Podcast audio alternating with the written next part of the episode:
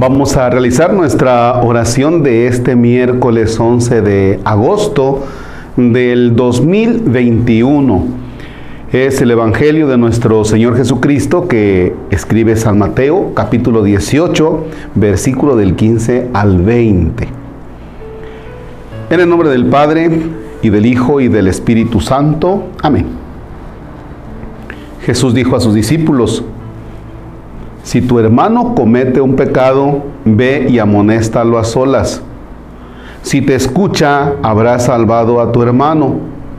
Si no te hace caso, hazte acompañar de una o dos personas para que todo lo que se diga conste por boca de dos o tres testigos. Pero si ni así te hace caso, díselo a la comunidad. Y si ni a la comunidad le hace caso, apártate de él como de un pagano o de un publicano. Yo les aseguro que todo lo que aten en la tierra quedará atado en el cielo y todo lo que desaten en la tierra quedará desatado en el cielo.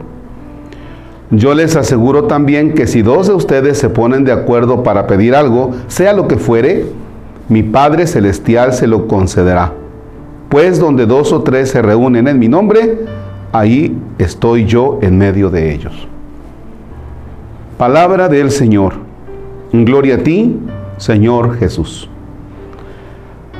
Fíjense que es un tema muy delicado el que tiene que ver con la corrección fraterna, la corrección de hermanos para con la otra persona.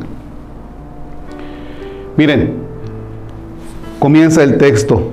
Si tu hermano comete un pecado, ve y hazle saber o que tome conciencia, pero hazlas solas para ver si reacciona, para ver si dice, oye, no me había dado cuenta, tienes razón, tienes razón, pero voy a corregir. Esa es la primera parte, ¿verdad?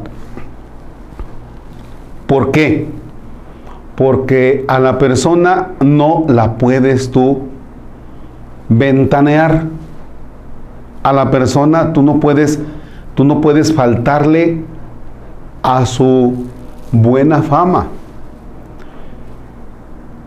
Ustedes sabrán que ahora cuando sacan una noticia, eh, tal persona N, así le ponen, no le ponen el apellido, hizo esto, como para salvaguardar un poquito su buena fama. Incluso la cara de la persona se la ponen pixeleada para que no se vea quién es, porque no se vale ventanear. Porque el otro merece respeto. El otro sí merece respeto. Entonces, si una persona que tú conoces incurre en alguna situación de pecado, pregúntale, oye, ¿y ya te diste cuenta de esto? Oye, ¿y cómo le vas a hacer? Y si no te hace caso, ya viene la segunda parte, hazte acompañar de dos o tres testigos. Y si ni a ustedes les hace caso, pues ya dile a la comunidad, ese es el proceso. Fíjense que hoy por las redes sociales caemos en el juicio o linchamiento, juicio o linchamiento respecto de las personas acerca de algunas cosas que nosotros no conocemos de la persona. Nosotros no conocemos de la persona. Em, y en las redes sociales es muy fácil que te escudes, incluso a veces detrás de un nombre falso, para poner algo que no es cierto de la otra persona. Eso es muy grave. Bueno, antes cuando tú decías algo de una persona y, era de viva voz, pues no faltaba que les llegaba el, chismillo, ¿verdad? No faltaba que les llegaba la notificación al otro. Y entonces decía, ¿quién te dijo? Ah, fulano, ah, ok, ya sé quién fue, voy y, le, voy y lo abordo. Oye, ¿a ti te consta esto? Tú ya lo andas diciendo. Ya. Fíjense, antes era más fácil, hoy tras las redes eh, cuando emitimos un juicio respecto a una persona, oye, pero si a ti no te consta, pero si tú no sabes, Primer paso, con la persona directamente, a solas. A solas. No es que tú vayas a, agarrar y no, pues es que yo sé esto. ¿De veras lo sabes o te lo imaginas? ¿O te lo contaron? Porque es muy delicado faltarle respeto a la persona, a la buena fama, destruir la buena fama de la persona. ¿eh? Si tú como católico haces oración, rezas, comulgas, pero eres de los que en redes sociales, en los comentarios, tiras tierra y a veces nada más así por, por mala onda, aguas. No, no estás procediendo de una manera cristiana. No estás procediendo de una manera cristiana. Y pues entonces piénsale bien cuáles son tus actitudes. Entonces tus actitudes son inhumanas. ¿Sí?